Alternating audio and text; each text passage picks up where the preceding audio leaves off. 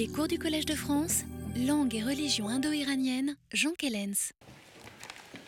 bonjour mesdames, messieurs. D'abord mes meilleurs voeux, bien sûr, et euh, nous allons reprendre le cours de nos réflexions, si vous voulez bien. Donc, euh, nous avions commenté, euh, je vais dire, le, cours traditionnel de la réflexion sur les gathas euh, spécialement depuis le livre de Humbach, qui était une sorte de révolution copernicienne dans la manière dont nous, euh, euh, considérions les gathas, puisque Humbach changeait leur nature, hein, affirmait de manière extrêmement décidée qu'il s'agissait non pas de sermons mais d'hymnes, que les textes par conséquent avaient un fondement rituel même si plus tard, Humbach n'a pas euh, approfondi tellement cette question et dégagé ses implications. Alors, dans euh, les trois volumes euh, des textes vieillavestiques qu'Éric Pirard et moi avons publiés en 1989, 88, je pense, et 91, nous n'avons pas nous n'avons pas dégagé des, choses particulièrement révolutionnaires. Hein. Nous avons simplement réaffirmé, mais avec une certaine fermeté, euh, l'importance de la conclusion de Humbach, à savoir que les gathas étaient au même titre que tous les textes de l'Avesta, euh, des textes rituels. Nous avons cependant, comme je crois que nous avions terminé là-dessus la fois dernière, atténué la portée de cette affirmation en considérant que ce rituel était spéculatif. Euh, c'est une expression qui n'a pas été euh, très bien comprise par, nos collègues, euh, pour une raison simple, c'est que lorsque nous parlions de rituels spéculatifs, nous appartenons au monde francophone, Pirard et moi, et nous avions très naturellement en tête, pour utiliser cette expression, le titre d'un volume de Louis Renou, Les hymnes spéculatifs du Veda. Euh, c'était une référence claire à la même réalité, c'est-à-dire à savoir, nous avons des textes rituels, mais euh, ces textes rituels ne décrivent pas des opérations, nous ne savons pas très bien ce qu'ils font lorsque le rituel accourt, parce que euh, justement, il est spéculatif, c'est-à-dire que le discours n'est pas descriptif, mais au contraire, il décrit l'état d'esprit et la, la, spéculation philosophique qui accompagne euh, la, euh, la cérémonie rituelle en tant que telle. Euh, nous avons émis des doutes sur la personnalité, c'était le deuxième point, du jeu gathique, en montrant d'ailleurs que c'était une situation complexe, parce qu'il y a un jeu sur la personne des pronoms à l'intérieur des textes, des textes vieillavestiques. Les dieux sont à la fois nous, vous et toi, alors que le vocatif est au singulier, ce qui pose un problème que ne peut tout de même pas éviter, mais nous ne l'avons pas résolu plus que les autres. C'est toujours une question pendante d'une certaine manière. Et d'autre part, euh, la personne qui parle, le protagoniste, celui qui, qui prend la parole dans les gathas, il est temps en temps nous et il est de temps en temps je. Et il est abusif de prétendre que le toi et le je dominent ils sont certainement majoritaires par rapport au pluriel, mais euh, la variation est systématique. En dépit de cette remarque, euh, n'est-ce pas, nous n'avons pas non plus été révolutionnaires, nous nous sommes montrés parfaitement agnostiques sur, euh, sur l'historicité du personnage de Zarathustra, disant qu'il pouvait très bien s'agir du, du, chef d'une école d'une école particulière du, du masdéisme ancien, ou au contraire qu'il s'agissait d'un nom de rôle, c'est-à-dire le nom attribué pour des raisons qui nous échappent aussi, euh, aux protagonistes de la cérémonie rituelle. Euh, nous, avons recommandé, je crois, avec un peu de nouveauté, ce problème il y a maintenant un an. Alors, nous nous sommes posé la question de savoir, y a-t-il une innovation? Y a-t-il une innovation, comme on le dit? C'est-à-dire, est-ce que cette doctrine est soit révolutionnaire, soit réformiste, mais en tout cas innovante pour éviter le débat entre réforme et révolution? Nous avons préféré parler d'innovation. Et alors, nous avons accepté, ça aussi, c'était une vue traditionnelle, l'idée que c'était un texte qui exprimait un conflit, euh, une situation de conflit qui s'était posée à un moment donné à l'histoire d'une tradition religieuse et que la solution apportée à ce conflit était effectivement une innovation. C'est là que je regrette le plus peut-être la réponse que nous avons donnée à la question de savoir ce qu'était cette innovation, c'est-à-dire j'ai pensé qu'il s'agissait, et j'ai défendu cela, simplement d'une interdiction de pratiquer un sacrifice nocturne, que le sacrifice devait être euh, nécessairement diurne. Euh, je le regrette parce qu'en réalité, nous n'avions pas compris encore à ce moment-là l'importance de la notion tratou que nous avons eu l'occasion ensemble de beaucoup discuter, et que si effectivement dans toute la Gatha Unavaiti, il y a un semblant d'interdiction des pratiques sacrificielles nocturnes. Il s'agit en réalité du fait qu'il s'agit d'un rituel auroral et que l'aboutissement du sacrifice et les, euh, les, manipulations sacrificielles qui correspondent à l'essentiel du sacrifice, la libation trauma et l'offrande de, chair, ne peuvent effectivement euh, avoir lieu qu'au moment où le jour se lève, qu'au moment où le ciel s'éclaire avec l'aurore, ce qui donne évidemment l'impression d'une interdiction du sacrifice nocturne, mais le tout est, euh, le tout est fonction euh, d'un processus qui doit tenir compte de l'apparition de l'aurore.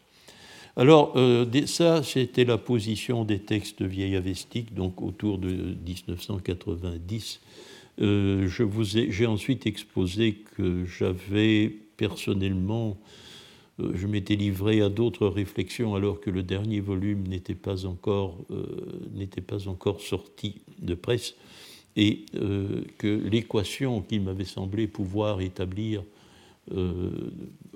vers en 91 et puis l'article paru en 94 entre la notion de Daïna et l'aurore en réalité euh, m'entraîner à considérer que le rituel, le rituel gathique, le rituel vieillavestique n'était peut-être pas si spéculatif que ça, mais était fondé sur des métaphores mythologiques, ce qui est tout de même différent.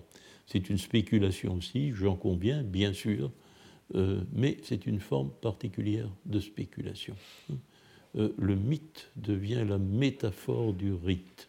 Hein, le mariage de l'aurore avec son père, le soleil, qui est pratiqué comme le mariage de la fille du sacrifiant avec le sacrifiant principal, tout ça tisse un réseau de métaphores tout à fait différentes de ce qu'on pouvait penser. Et alors, je dois aussi euh, signaler que c'est à ce moment-là euh, qu'avec d'autres, avec Humbach, qui avait mis de plus en plus l'accent sur cet aspect des choses euh, dans les années 70, 60 déjà, donc après la, parution de, son, euh, de son, sa grande œuvre sur les gathas, euh, il, m'avait semblé que l'on pouvait considérer ce phénomène qui, dans ces années-là, il y a 20 à 25 ans, était très fortement discuté et qui était l'omniprésence du vocabulaire pastoral. Il est toujours énormément question de vaches et de pâturage dans les textes vieilles avestiques. Qu'est-ce que cela veut dire?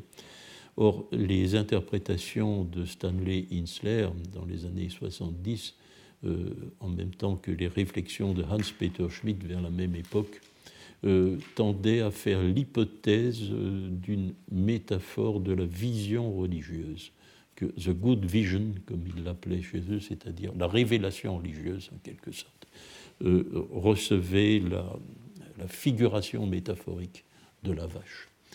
Euh, et c'est vers 91 aussi que j'ai mis une autre hypothèse que j'ai affirmée euh, beaucoup plus souvent ensuite, et entre autres avec vous, c'est que cette, idée permanente qu'il faut donner à la vache son pâturage est en fait une antiphrase de l'immolation. Hein.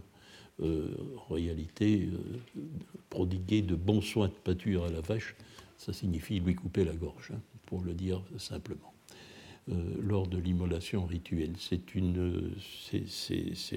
l'hypothèse à laquelle nous sommes encore tenus lorsque nous avons l'an dernier euh, étudié euh, la plainte de l'âme de la vache et cette vache qui, se dit immobilisée par toutes les forces mauvaises, en réalité, elle ne se plaint pas d'être maltraitée, elle attend avec impatience le temps d'immolation, ce qui est tout à fait différent et entre dans le schéma rituel que nous avons, avons établi ensemble euh, lors des deux dernières années de cours. Alors maintenant, je, comment, est-ce que euh, cette euh, conception des gathas a pu être reçue?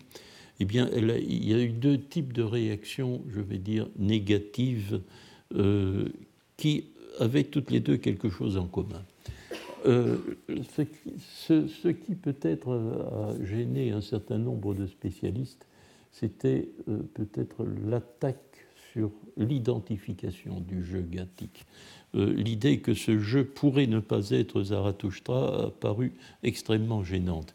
Et elle a paru d'autant plus gênante que c'est l'époque où un certain nombre de spécialistes, euh, non, pas, non pas sous l'influence de notre travail, hein, notre influence a très peu compté là-dedans, mais sous l'influence de leur recherche personnelle, euh, un certain nombre de spécialistes se sont mis à émettre des doutes sur l'historicité de Zarathustra.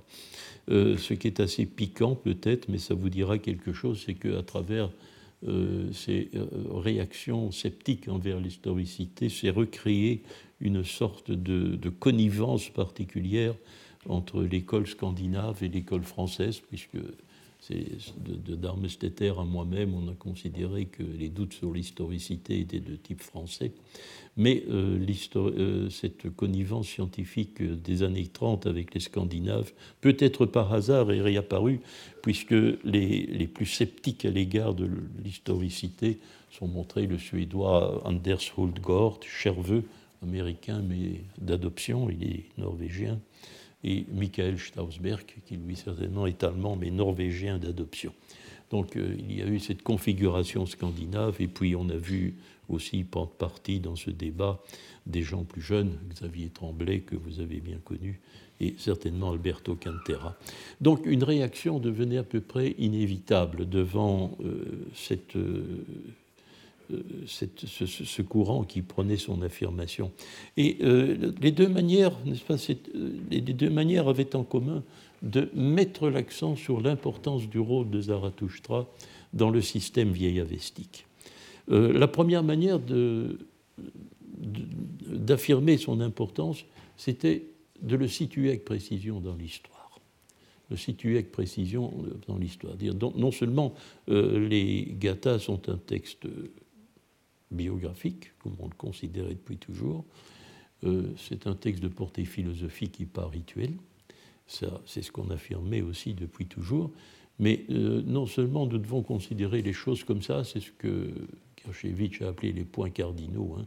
Euh, qui, ou quand, quoi bah, Qui Zarathustra Où ça a beaucoup moins d'importance, ça on peut, maintenir un certain flou. Quoi? Ben, Un texte philosophique. Alors il restait le quand le quand, c'est-à-dire euh, pouvons-nous donner une date précise euh, à ce personnage euh, dont nous devons affirmer l'historicité? Ben oui, en se posant, en se fondant sur le témoignage d'un texte du Bundahish, enfin de textes, d'un certain nombre de textes, de textes moyens perses, mais aussi sur des notations éparses dans les chroniqueurs arabes, chroniqueurs arabes des premiers temps de l'islamisation de l'Iran, euh, Gershevitch et en, 1996 et Gerardo Gnoli en 2000, dans, les livres dont vous avez, euh, dont, vous avez la bibliographie, hein, euh, ont proposé de situer la vie de Zarathustra très exactement entre 618 et 541 avant, avant notre ère. Bon, ces, dates sont merveilleusement précises. Elles, euh, donnent à voir, disons, euh, à situer euh, un personnage qui aurait vécu au, premier, presque au premier temps de, l'époque achéménide, puisque la prise de Babylone par Cyrus, c'est 639, et Zarathustra serait mort en 541, 539-541. Donc un personnage qui appartient pleinement à l'histoire iranienne. il est évidemment extrêmement inquiétant que ces dates soient établies sur la base de témoignages qui sont environ 1200 ans ultérieurs. Les chroniqueurs arabes et le Bundaïch, hein, c'est la fin du premier millénaire de notre ère. Et en même temps, il s'agissait de mettre l'accent sur le caractère philosophique de l'œuvre. Bon, il faut le dire tout de suite, c'est absurde. C'est une absurdité absolue. Euh, c'est absolument impossible. C'est impossible pour des raisons linguistiques. Je vais m'y attarder parce que l'argument linguistique, nous le connaissions bien. C'est le caractère archaïque de la langue des Gathas par rapport euh, à l'Avesta récent d'une part, euh, le vieux perse d'autre part. Naturellement, aucun linguiste n'ignore nul d'entre nous ne va nier que les dialectes d'une même langue peuvent évoluer à des vitesses différentes. Seulement, c'est tout de même une euh, singulière difficulté. Lorsque nous devons absolument constater une différence, une différence de rapidité dans l'évolution des langues, il faut bien l'admettre et la commenter.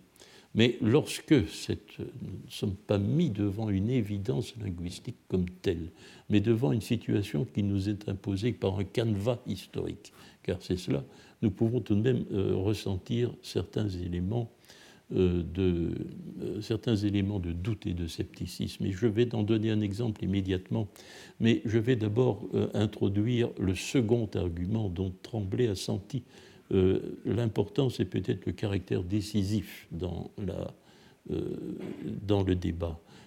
Euh, Xavier Tremblay avait très bien compris que, bon, que un argument très fort, et vous devez le ressentir peut-être vous-même avec la conception que nous nous faisons aujourd'hui de l'Avesta, c'est que si nous situons la, la composition des gathas, allez, je vais dire aux alentours de euh, de, de, 570 avant notre ère, euh, c'est-à-dire environ un siècle avant le règne de Xerxès, n'est-ce pas? Eh bien, euh, si, les plus vieux textes avestiques sont composés à ce moment-là, bah, nous allons tout de même devoir hâter sérieusement le rythme d'apparition des textes, n'est-ce pas?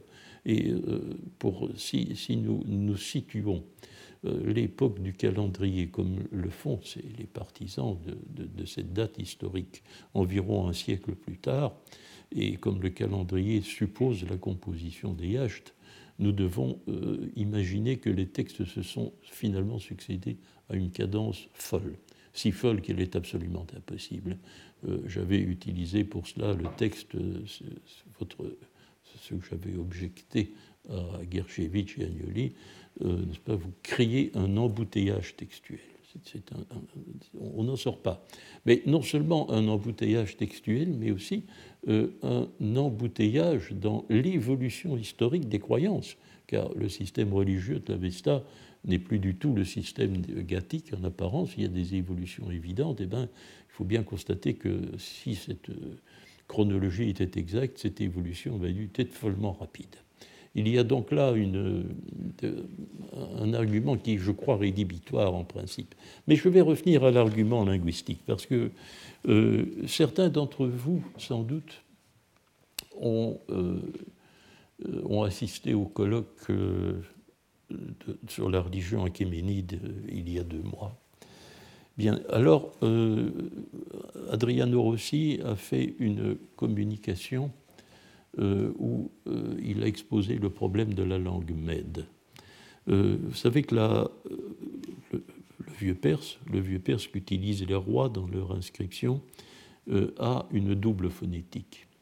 parfois, un, phonème reconstruit d'Iranien commun a deux représentations possibles différentes dans, le vieux perse. C'est ce qu'on appelle une langue à la double phonétique. Le cheval, par exemple, sanskrit ashva, est tantôt présenté sous la forme aspa et de temps en temps sous la forme asa. Donc l'évolution, la, la, correspondance linguistique avec le sanskrit est, est, différente.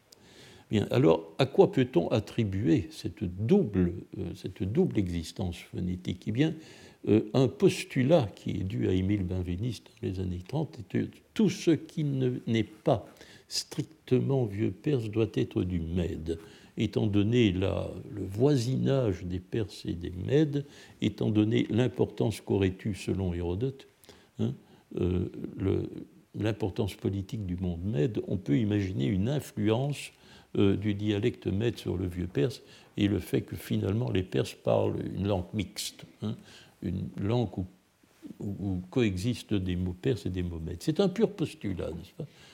Alors il y a un trait que nous avons souligné lors du colloque, vous vous souvenez sans doute, c'est que tous les traits phonétiques qui ne sont pas perses, que l'on attribue donc par postulat aux Mèdes, eh bien tous ces traits phonétiques sont communs avec l'avestique. Alors pourquoi ne pas utiliser un autre postulat, c'est-à-dire étant donné la langue religieuse euh, qui pourrait être l'Avesta, le dialecte perse est influencé, en tout cas dans son vocabulaire officiel et de propagande, par les traits intellectuels bien fixés de la langue religieuse euh, qui est l'avestique. Or, justement, euh, si vous vous souvenez, euh, bon, je ce n'est pas cet aspect que je vais commenter aujourd'hui, j'ai commenté le mot par lequel Xerxès, qui vient au pouvoir en 485, Zarathustra serait mort en 480, serait mort en 541. Hein, voyons les deux dates, c'est pas tellement loin. Eh bien, euh,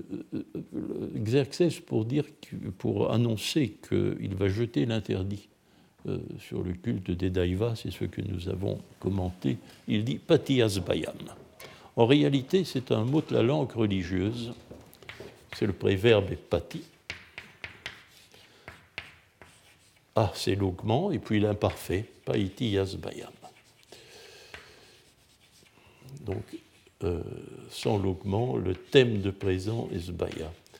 Or, ceci n'est pas une forme perse. Pas le vieux perse, dans un cas comme celui-ci, on attendrait que ce soit développé en dental. Donc, faire le postulat d'une forme med. Mais cette forme med, cette forme med est, euh, a une apparence avestique. D'ailleurs, euh, demander à Céline Redard, elle et moi, lorsque nous écrivons ça, nous avons tendance à mettre deux i, parce que tellement ça a l'air avestique, ben, on écrit en avestique. Hein. Euh, donc on a une forme qui pourrait être la forme avestique. De quel verbe s'agit-il? C'est le verbe vous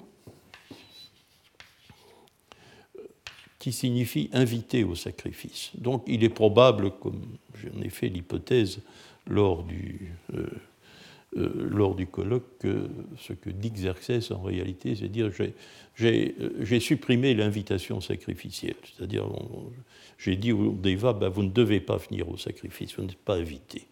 C'est le contraire d'inviter. C'est une révocation de l'invitation sacrificielle qui est un des premiers actes d'un cursus rituel. Or, euh, en avestique, le même forme, c'est Zbaya le thème de présent est aussi Sbaya. En indien, la forme est Vaya.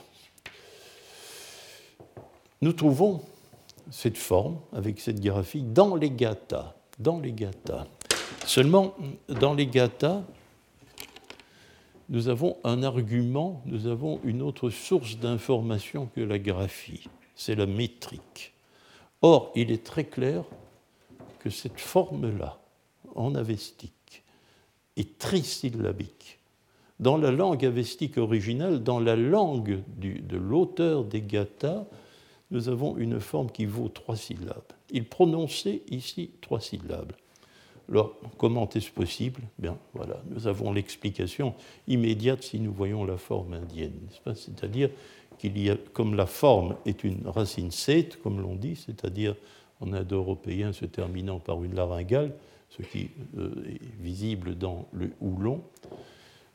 Pour l'auteur des gathas,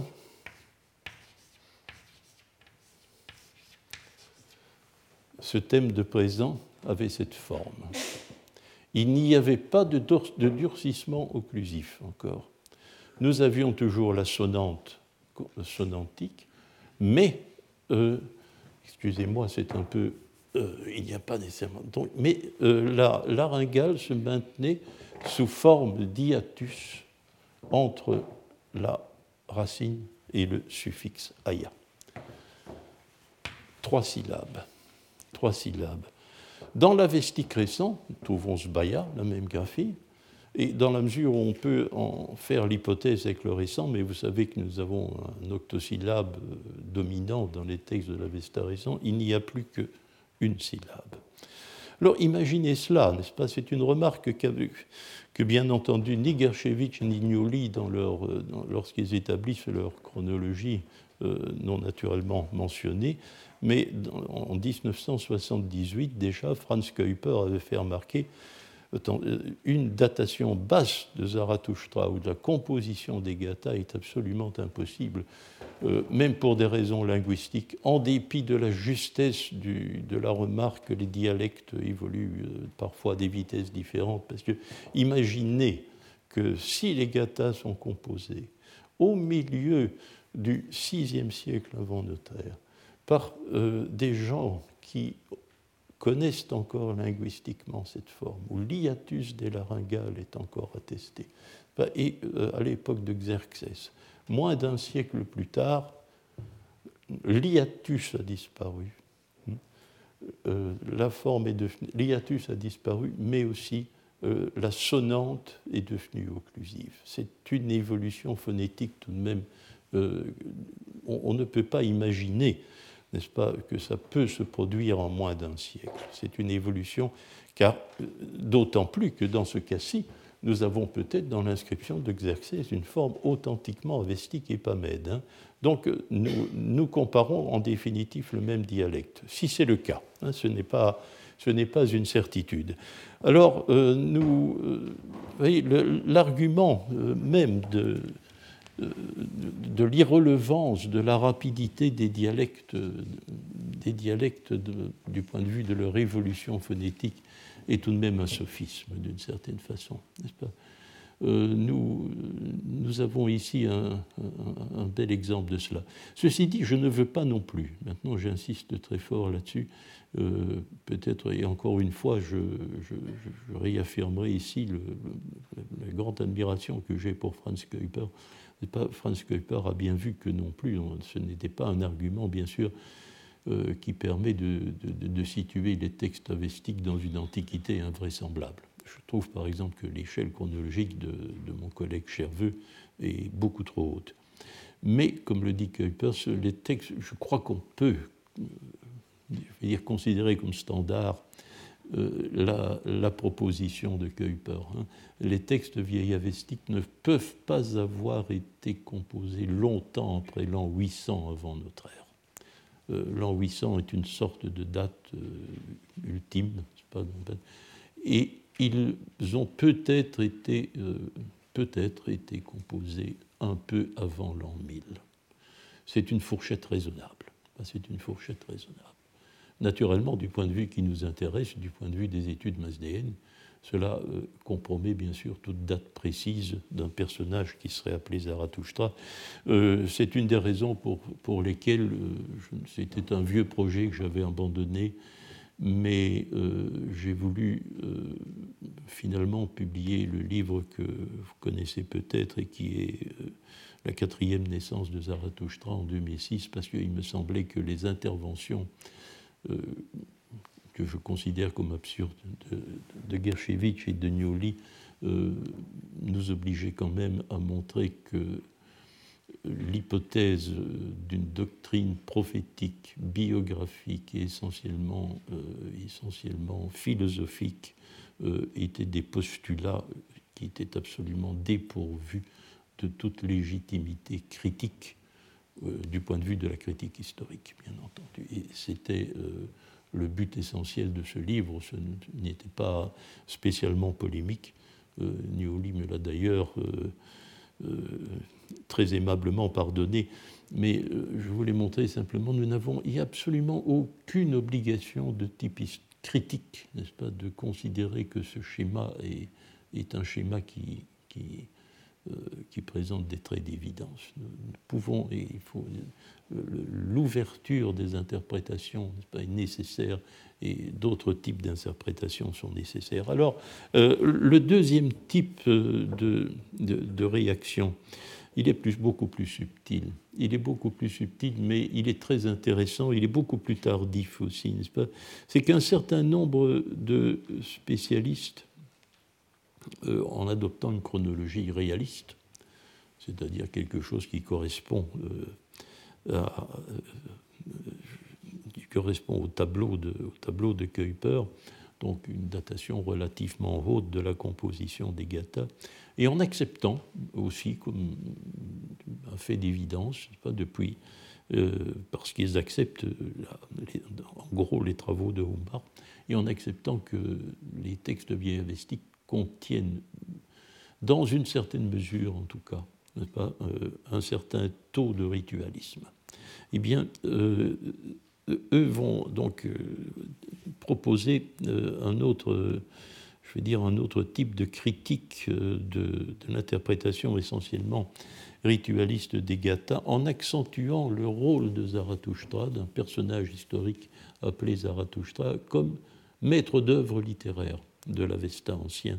Repose bien entendu aussi sur l'annexion du Yasna Haptankaiti, selon les analyses de Johanna Narten. Alors, euh, pourrais citer parmi ces spécialistes Hinze, en 2002, qui commentera la structure de l'Avesta ancien. Euh, elle sera reprise avec des, euh, des, nuances, mais en grosso modo, c'est la même analyse et les mêmes conclusions par Stéphanie Jamison dans des conférences qu'elle est venue faire ici euh, sur la comparaison entre le Rig Veda et, et l'Avesta, l'invitation de Gérard Fussman et de moi-même, de très bonnes conférences. Par ailleurs, hein, même si j'ai des euh, objections et des, euh, à y mettre, et qui ont été publiées en 2007 dans, les, euh, dans la bibliothèque de l'Institut d'études indiennes. Je citerai aussi Martin Schwartz, mais je ne commenterai pas son œuvre parce que ce serait trop complexe et ça nous, emmènerait très loin. Et c'est basé sur des considérations d'ordre essentiellement littéraire et stylistique. Alors, euh, j'ai répondu à, euh, cette, cette, ligne d'interprétation dans un article de 2008 dans le journal asiatique et qui, euh, représente en fait la matière d'un cours qui a été fait ici même. le débat porte sur un point de détail, un tout petit point de détail qui pourrait paraître sans importance et pourtant qui est essentiel. Euh, c'est pour ça que je vous dis que le débat est subtil. Euh, il faut remonter à Marianne Mollet. Marie-Jeanne Mollet euh, avait été le premier. Humbach avait émis l'hypothèse, mais l'avait écartée immédiatement. N'est-ce pas que, tout de même, ça c'est l'évidence, il y a dans notre terminologie, lorsque nous parlons des gathas, une inconséquence. Euh, vous lirez très souvent, même chez des spécialistes, hein. par exemple, la plume de Duchesne d'Imain, c'est fréquent, les 17 gathas de Zarathustra. Oui, mais non, pas? Euh, Il y a cinq gathas, cinq ensembles gathiques. Et certaines de ces gathas comportent plusieurs chapitres. Il y a en tout 17 chapitres. Mais si l'on parle des 17 gathas, euh, non, il y, a, il y a les 17 chapitres répartis entre cinq gathas donc, il, y a une confusion euh, dans les mots que nous employons entre la gata, qui est l'ensemble, qui est l'unité en quelque sorte, et la Haïti, qui est la sous-unité. Or, euh, jusqu'à euh, Mollet, jusqu'au soupçon de Humbart, l'on considérait, la confusion avait été possible parce que l'on considérait que chaque Haïti constituait un poème indépendant et que ces Haïti avaient été regroupés dans un ensemble appelé Gata sur la seule base de la similitude métrique. C'est-à-dire que toutes les Haïti d'une même Gata obéissent au même schéma métrique. Ça, c'est très clair. Euh, alors, euh, évidemment, euh, Mollet avait au contraire dit non, attention, la Gata constitue une unité organique. Ce n'est pas l'assemblage artificiel sur la base de la ressemblance métrique d'un certain nombre de poèmes séparés. Mais c'est un, texte qui déploie un sens qui se construit progressivement sur l'ensemble textuel que les textes eux-mêmes d'ailleurs appellent gata. C'est-à-dire que ce que nous avons fait les deux dernières années, nous avons considéré la Gata ou Aunavaiti comme un ensemble textuel. Bien sûr, il y a des chapitres qui parfois ont une thématique particulière, mais euh, nous avons observé aussi que cette thématique, bah, elle ne commence pas et elle ne finit pas avec la première strophe et la dernière. Hein. Elle se termine parfois euh, dans l'avant-dernière strophe, elle commence dans la troisième. Enfin, les frontières sont relativement fermes, mais elles sont aussi relativement floues. Hein. On ne peut pas. Donc, euh, alors, cette hypothèse de Mollet, n'est-ce pas euh, n'avait jamais été prise en considération. Pirard et moi l'avons défendue. Nous l'avons défendue en y ajoutant une mauvaise idée que je profite bien sûr de ce cours pour rectifier, c'est que le découpage en Haïti aurait été euh, extrêmement tardif et même peut-être dû simplement via ces vastes de l'époque sassanide. C'est faux. C'est faux parce que les intercalations du Bisprat, qui sont d'une certaine manière un commentaire, euh, nous obligent à considérer que pour les auteurs de l'Avesta récent, la division en Haïti était déjà accomplie. Donc il y avait très certainement dans le travail que les théologiens masdéens d'époque avestique récente ont fait, la conscience très claire que la Gata était une unité, on le voit à la manière dont ils intercalent les textes, mais aussi qu'elles étaient traditionnellement découpées euh, en, chapitres qui sont ceux que nous connaissons aujourd'hui. Donc euh, nous avons affaire à une réalité de ce type-là. Donc la discussion a porté là-dessus. Jamison et euh, Hinze, en même temps qu'elle, euh, en discutant de la structure de l'Avestancien, ont défendu l'indépendance de chaque Haïti. Euh, tandis que dans ma réplique de 2008, j'ai défendu, bien sûr, l'unité organique de la Gata. Vous voyez bien ce que ça implique, hein, sans qu'on le dise on peut discuter de cela euh, uniquement euh, au moyen d'arguments fondés sur des détails linguistiques et techniques, ce qui a été le cas. Mais il y a une idée évidemment sous-jacente sur le rôle du texte. Vous voyez bien qu'un texte de 11 strophes, c'est la moyenne des Haïti, 11 hein, strophes, ça peut difficilement représenter un texte rituel. Quel cursus liturgique pouvez-vous mener à bien en récitant onze strophes? C'est trop court. Hein c'est trop court. Ça ressemble à un hymne védique, évidemment, ce qui donne de la vraisemblance à l'hypothèse. Hein euh, ça ressemble à un hymne védique, mais nous ne connaissons pas euh, le cadre de l'utilisation rituelle des textes du Rig Veda. Hein, euh, en, euh, euh, supposant que l'unité organique, que les textes produits à certains moments de sa vie par un homme appelé Zarathustra étaient des textes de onze strophes, c'est l'idée de sermon qui réapparaît, n'est-ce pas? C'est un bref discours doctrinal. Hein. ce n'est pas quelque chose qui suppose un processus, hein, un processus long de certaines pratiques que l'on offre Dieu. Ce n'est pas un texte rituel. Mais la, mais la Gata, c'est autre chose. Hein. Euh, la Hunavaiti, c'est 100 strophes. C'est 100 strophes en tout. Là, quelque chose peut se passer. Hein. Des manipulations peuvent se passer.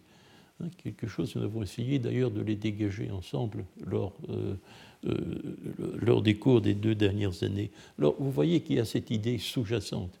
En réalité, la discussion sur sur l'unité euh, textuelle que nous devons euh, adopter pour comprendre les gathas est aussi une discussion sur la nature du texte, hein, sur la nature du texte. Et que si la Haïti est vraiment l'unité, c'est une manière, n'est-ce pas, en catimini, hein, de, de, réhabiliter l'idée de sermon, de réhabiliter l'idée. C'est cela qui est certainement euh, euh, sous-jacent à la discussion, mais aussi nous, voyons bien que euh, malgré tout, euh, Hintz et Jamison sont, sont, évidemment très conscientes, ce sont, des savants de premier plan. Hein.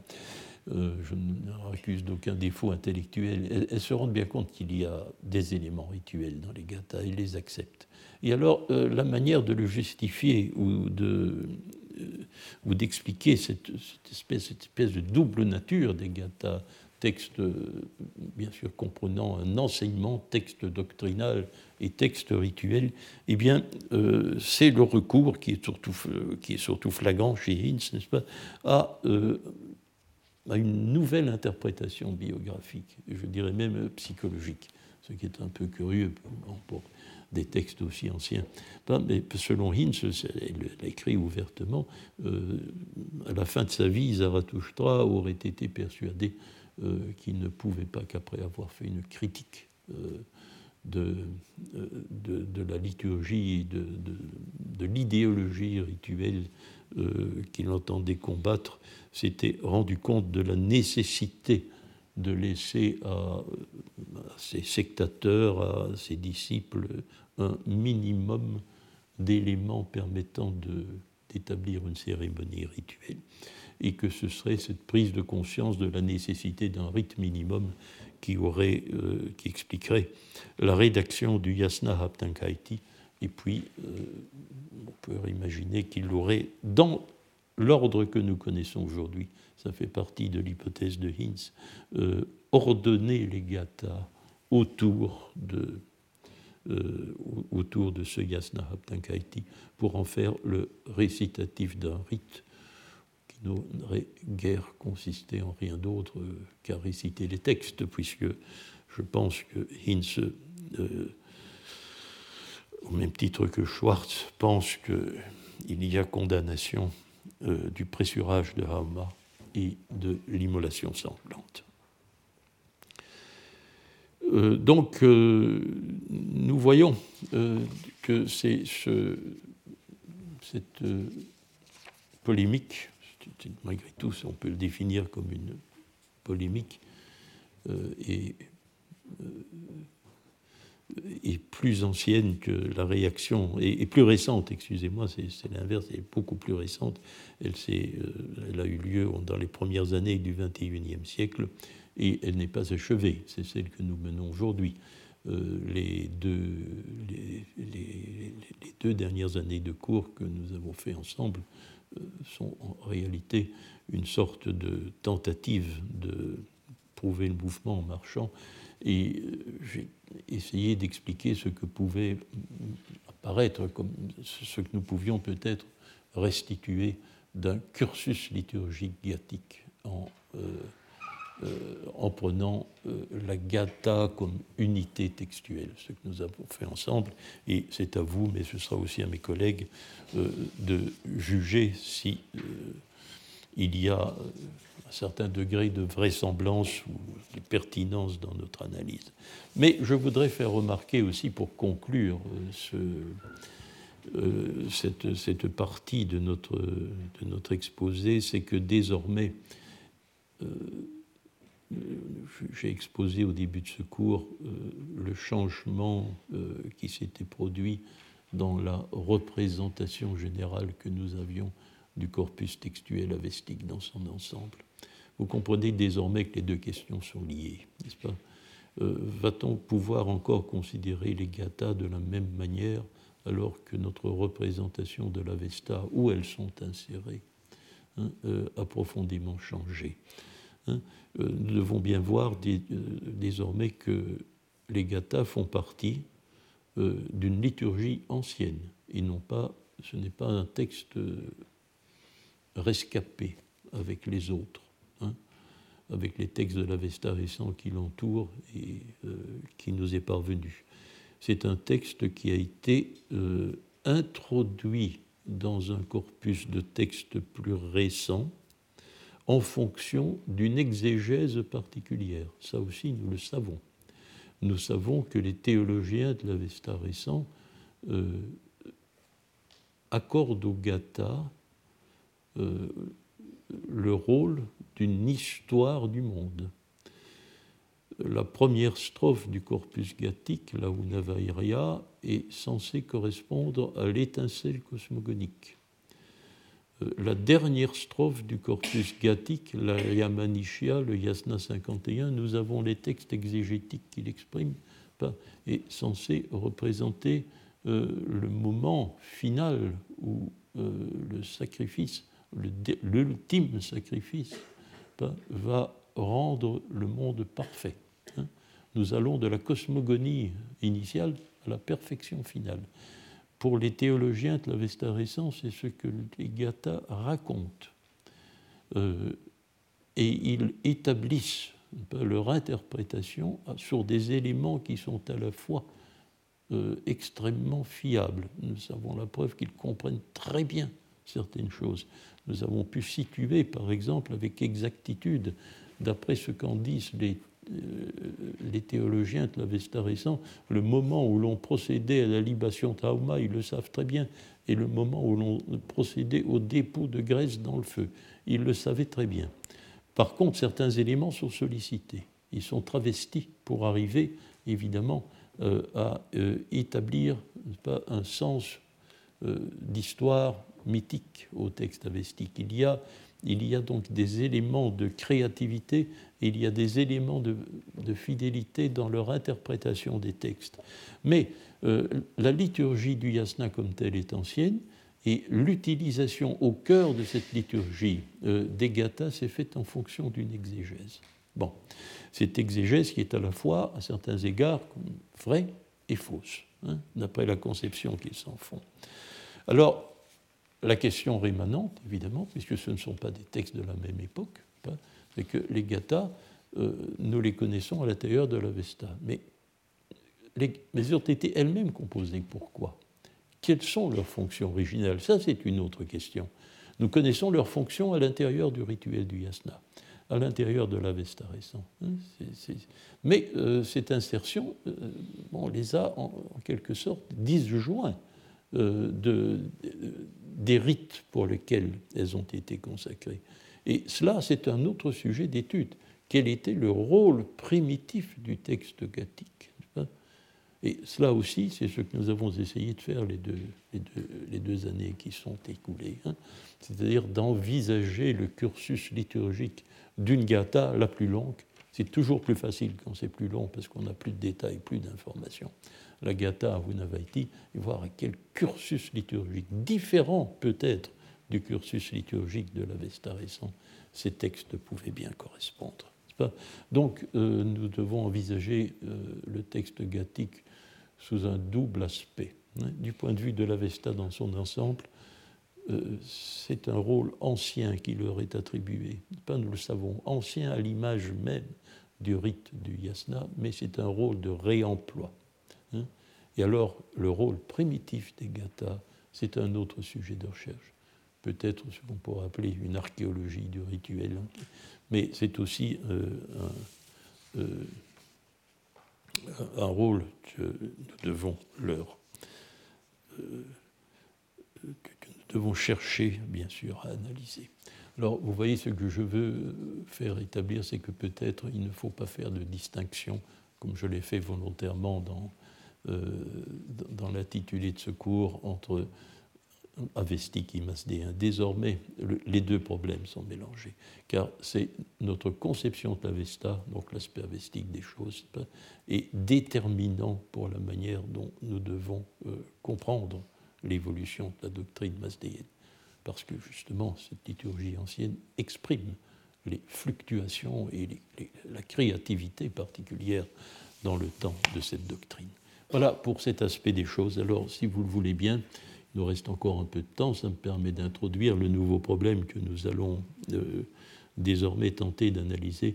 Euh, c'est le problème des yachts. C'est le problème des yachts, qui ont aussi été beaucoup discutés durant les 25 dernières années et par un nombre de spécialistes très divers. Alors, je ferai remarquer à titre d'introduction euh, que les yachts, ce livre particulier de la Vesta, Yash, c'est un mot moyen perse qui signifie sacrifice, c'est comme si on investit que ce serait yasna.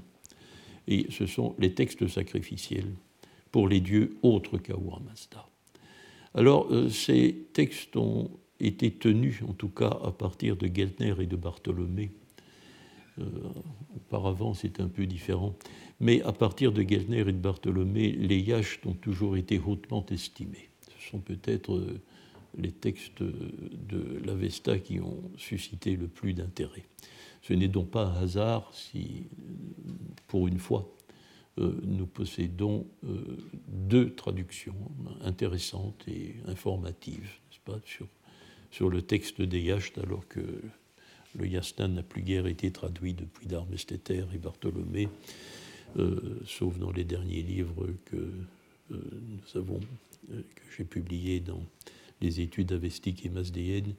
Mais euh, les yachts ont été une traduction allemande qui d'un excellent spécialiste, Hermann Lommel. Elle est assez ancienne, elle remonte à 1927. Et il y a une traduction euh, en français dans une maison d'édition française 2010. Elle, est très récente par Éric Pirard. Euh, Éric Pirard, qu'on le lui reproche ou non, n'est-ce pas, fait une très belle traduction qui est grammaticalement certainement euh, très au point, très correcte, une très belle traduction grammaticale, mais à tort ou à raison, euh, il a laissé parler autant que sa fibre de philologue, sa fibre poétique, qui est grande. Il a un talent poétique certain. Il l'a utilisé dans sa traduction des Yachts, ça peut déconcerter. Donc c'est un livre qu'il faut lire avec une certaine distance. Malheureusement, parfois, il faut être spécialiste pour voir l'idée sous-jacente à sa traduction.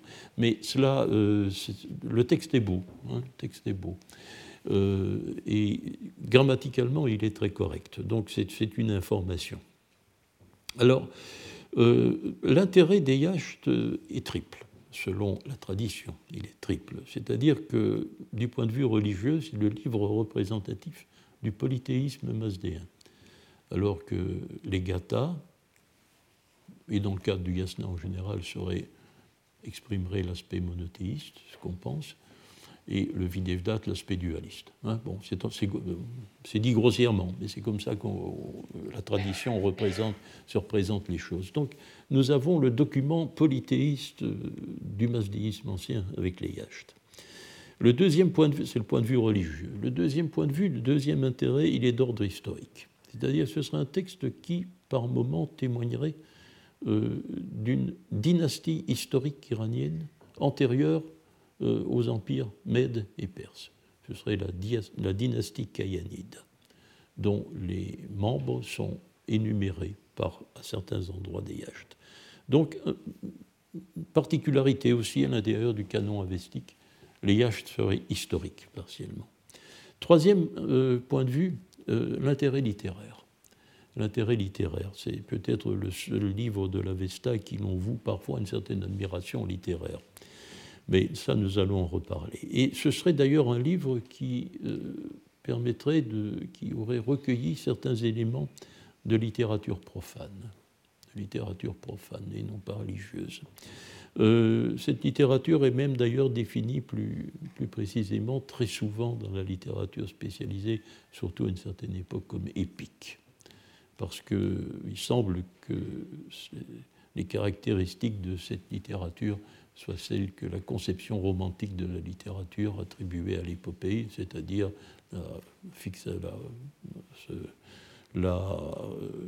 surtout le, fait de raconter des, des faits guerriers, hein, des, hauts faits d'héroïsme guerrier, recourrait au merveilleux, intervention divine, etc., et aussi euh, serait euh, représentatif euh, d'une époque de formation du sentiment national. Et effectivement, il semble que les Yachts racontent la formation des nations iraniennes. C'est donc cette représentation des choses a l'apparence pour elle, en tout cas.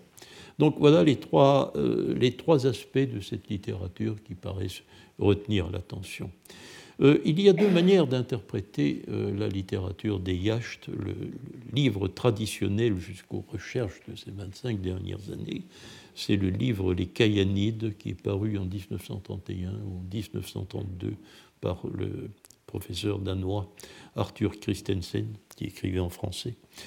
Euh, donc Arthur Christensen a défendu l'hypothèse qui, il y, a, il y a 20 ans, elle était encore tout à fait classique, qu'il fallait, euh, on devait aborder les yachts, pensait-il, en distinguant dans leur texte des parties plus anciennes et des parties plus récentes.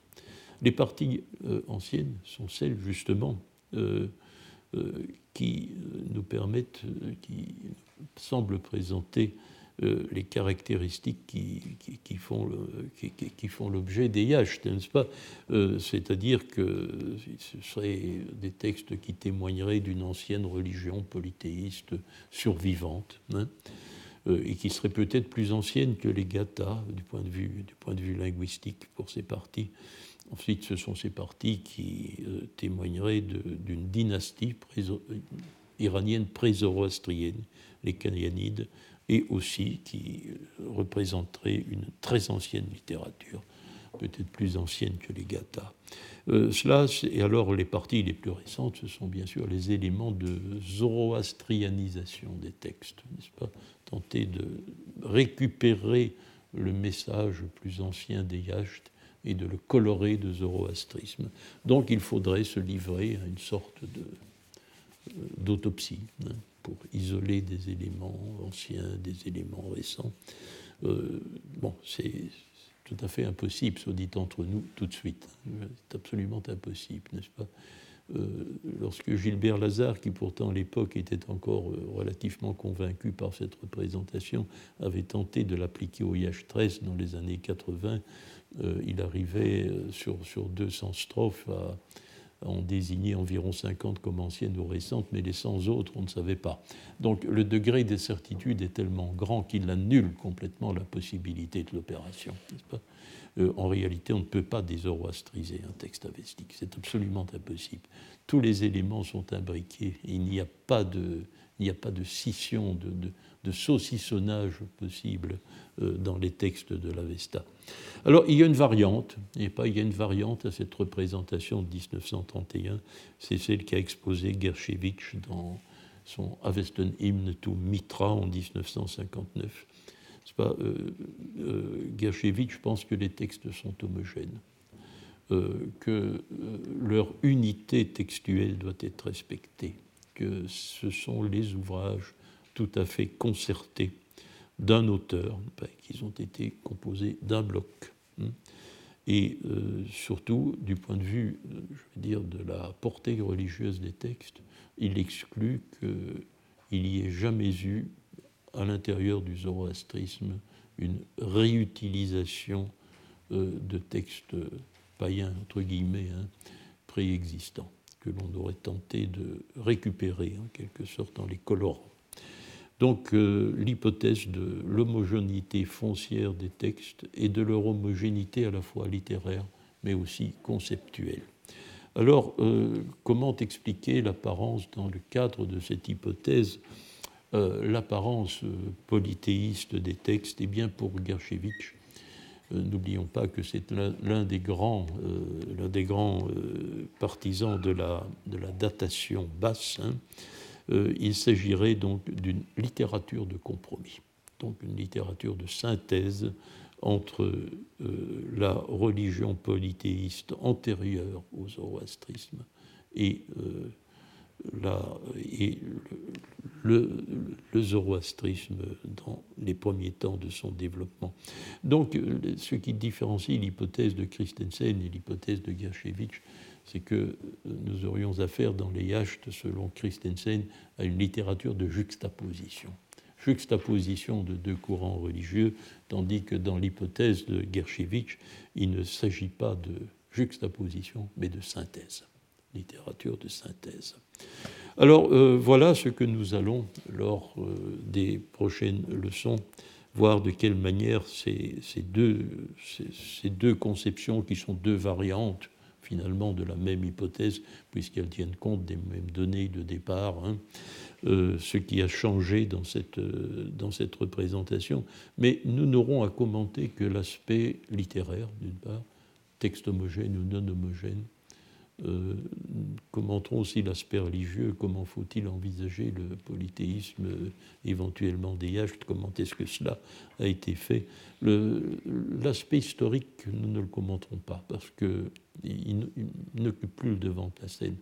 Je me contenterai de rappeler d'ailleurs pour euh, que ce qui a mis fin au débat, même s'il n'a pas convaincu, hein, mais ce n'est plus un débat qui a eu cours depuis lors, c'est le livre de Georges Dumézil, Mythe et Épopée 2, euh, paru en 1971, où Dumézil a montré de manière absolument incontestable que ceux qui passaient pour ces personnages qui passaient pour les membres historiques de la dynastie Kayanide avaient en fait des équivalents exacts dans la mythologie indienne et par conséquent euh, ne pouvaient pas être des émanations de l'histoire, mais étaient la, modification, la, version iranienne de héros mythologiques euh, indiens.